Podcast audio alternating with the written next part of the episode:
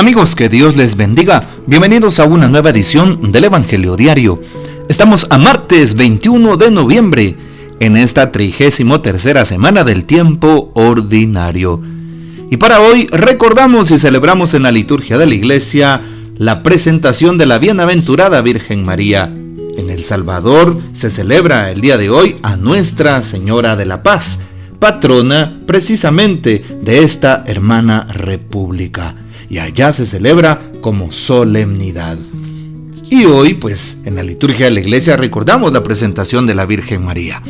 Una tradición muy antigua cuenta que cuando la Virgen María era muy niña, sus padres, San Joaquín y Santa Ana, la llevaron al templo de Jerusalén y allá la dejaron por un tiempo, junto con otro grupo de niñas, para ser instruida muy cuidadosamente respecto a la religión y a todos los deberes para con Dios. Es una fiesta que nació en el año 543 en Oriente, con ocasión de la dedicación de la Basílica de Santa María la Nueva en Jerusalén. También a la luz de los evangelios apócrifos, eh, como tradición de la iglesia, ahí se conoce precisamente este pasaje en donde sus padres llevan a María a los tres años al templo. También escribe la beata Ana Catalina de Emmerich en La vida oculta de la Virgen María, este libro, ahí nos afirma que de niña fue llevada al templo para consagrársela al Señor. Bueno, hoy pedimos al Señor, a través de María, que Él nos bendiga y guarde, que gocemos de la intercesión de nuestra Santísima Madre en todo momento de nuestra vida. Tomamos pues para este día el texto de San Mateo, capítulo 12, versículos del 46 al 50. En aquel tiempo Jesús estaba hablando a la muchedumbre cuando su madre y sus parientes se acercaron y trataban de hablar con él. Alguien le dijo entonces a Jesús, Oye, ahí fuera están tu madre y tus hermanos y quieren hablar contigo. Pero él respondió al que se lo decía, ¿quién es mi madre y quiénes son mis hermanos? Y señalando con la mano a sus discípulos dijo, Estos son mi madre y mis hermanos, pues todo el que cumple la voluntad de mi Padre que está en el cielo, ese es mi hermano, mi hermana y mi madre. Palabra del Señor, gloria a ti, Señor Jesús. Tomemos para iniciar el texto de la primera lectura, el profeta Zacarías capítulo 2, 14 al 17. Y justamente eh, el Señor a través de Zacarías invita a que se goce y se regocije Jerusalén. Por eso dice, canta de alegría, canta de gozo Jerusalén, pues vengo a vivir en medio de ti. Esto dice el Señor. Sí, por eso eh, muchas naciones eh, serán una, se unirán en aquel día. Serán un solo pueblo y el Señor habitará en medio.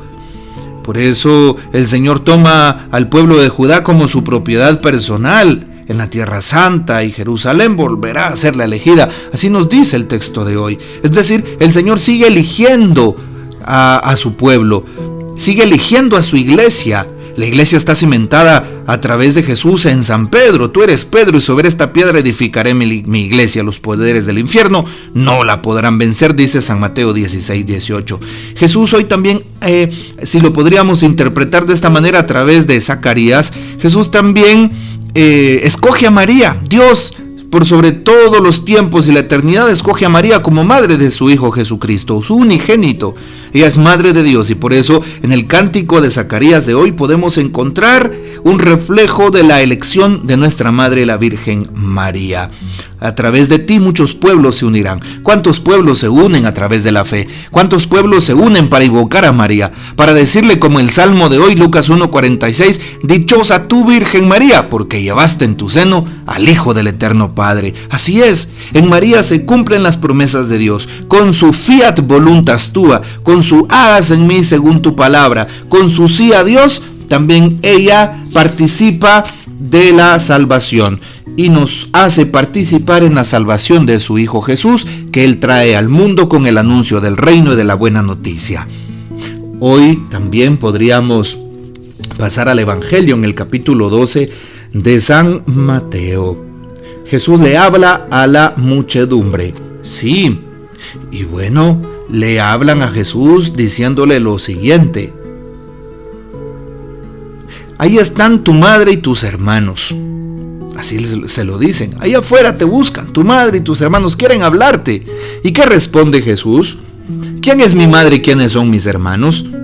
Y señalando, dice hoy con sus manos a sus discípulos, a todos aquellos que lo siguen, que lo escuchan, al pueblo entero, y dice, estos son mi madre y mis hermanos. Todo aquel que cumple la voluntad de Dios, de mi Padre, es mi hermano, mi hermana y mi madre. Jesús está despreciando a su familia. No, evidentemente de que no, no podemos afirmar eso, seríamos tontos si afirmamos eso. Jesús no está despreciando a su madre y a sus hermanos, y cuando aquí se habla de hermanos, se está hablando de los parientes más cercanos, no son hermanos de sangre, queremos aclararlo. En el texto bíblico eh, del hebreo, pues se nos, se nos habla precisamente, ¿verdad? De pues los hermanos. Y cuando se habla de hermanos, se está hablando de pariente cercano. Cuando la palabra de Dios habla de un hermano, pues evidentemente está hablando de aquellos que son primos, tíos, parientes cercanos, ¿verdad? Porque cuando se habla de un hermano de sangre, el texto dice, este es hijo de fulanito y este también es hijo de fulanito. Por ejemplo, los hijos del Cebedeo. Ah, son dos, por lo tanto sí son hermanos de sangre, Santiago y Juan. Así lo describe la palabra de Dios, así lo hubiera descrito hoy la palabra si Jesús tuviera más hermanos de sangre, pero no, cuando se habla de hermanos se habla de los parientes, de la familia. Y por eso hoy Jesús no desprecia a la familia, no desprecia a su madre y a sus parientes, no. Jesús reconfirma quienes realmente juegan este papel importante en sus vidas, los que cumplen la voluntad de Dios. Jesús aquí, entre otras cosas y entre líneas leemos, está diciendo, el que cumple la voluntad de Dios es mi madre y mis hermanos. Por lo tanto, si alguien cumple la voluntad de mi Padre que está en los cielos, yo soy el Mesías, porque mi Padre es Dios, por lo tanto, yo soy el enviado del Padre. Está diciendo en otras palabras Jesús. Por lo tanto, nos invita a que lo reconozcamos, que lo reconozcamos como nuestro Señor, como el que nos salva, que lo reconozcamos como aquel que tiene una solución a mis problemas, que lo reconozcamos como aquel que me libera, que nos suelta de mis cadenas, aquel que me envía el Espíritu Santo, el Espíritu Santo y que enciende ese fuego de su amor en mi vida, que quema mi pecado, que se lleva toda angustia, todo señalamiento, toda presencia del maligno, que rompe es el Señor. Y por eso hoy está diciendo, mi madre y mis hermanos son los que cumplen la voluntad de Dios. Y el que cumple la voluntad es necesariamente el que se ha encontrado conmigo, el que me ha escuchado, el que vive como, como lo dice la palabra, según la voluntad de mi Padre, según mi voluntad. Ahí está. Esa es la respuesta que da Jesús. Y ahora te pregunto, ¿estás viviendo bajo el dominio de Dios y del Espíritu Santo? ¿Estás cumpliendo la voluntad del Señor? ¿La voluntad que Él propone en el Evangelio? Vivir un reino de amor, de justicia, de paz, de solidaridad, de respeto al prójimo, de escucha, de fraternidad, de tolerancia. Vivir un reino de misericordia, de perdón, de salvación. ¿Será que estamos viviendo con esa actitud? Hoy es la pregunta clave para nosotros y para nuestros corazones. Bien, podemos, podemos hoy también escuchar lo que eh, nos comparte el Papa en su reflexión de este día. 21 de noviembre, en la presentación de la Santísima Virgen María.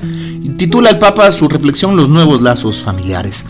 Al núcleo familiar de padres e hijos se han sumado abuelos, tíos y primos, y en algunos casos falta uno u otro padre. El Evangelio de hoy expande este modelo de familia de Jesús a uno más amplio. Si bien no se nombra a José, él y María hicieron la voluntad de Dios. Así que estos lazos familiares se extienden a través de los hermanos, siendo aquellos que tienen como Padre a Dios, creen en Él y en su palabra. Pero lo más importante es que hacen y buscan hacer siempre su voluntad. De ahí que se pueda hablar de hermanos en la fe, que llamemos a María nuestra Madre y que tengamos a Dios por Padre. Si queremos hacer parte de esta familia, comunidad de fe, estamos llamados a hacer la voluntad de Dios día tras día. Cristo quiere que seamos sus verdaderos hermanos o madres, pero distinguiéndonos principalmente por nuestra docilidad al Padre todos deseamos tener el beneplácito del Señor, que Él nos mire y nos diga que nos conoce porque cumplimos la voluntad de Dios. ¿Dónde encontramos su voluntad? En nuestro deber diario, según nuestra condición de vida, en los mandamientos, en hacer el bien, en transmitirlo a los demás, en vivir de cara a Dios. Ojalá tomemos en cuenta esta reflexión que el Papa pues nos comparte para que vivamos la palabra que hemos escuchado. El Señor nos bendiga Que María Santísima nos guarde y que gocemos de la fiel custodia de San José. Recuerda, todos los martes, 2 de la tarde, Radio Estrella 89.3 FM. Ahí puedes escuchar el programa en sintonía con Alexio y profundizar más en el Evangelio del domingo. Y la bendición de Dios Todopoderoso, Padre, Hijo y Espíritu Santo, descienda sobre ustedes y permanezca para siempre. Amén. Comparte este audio y hasta mañana.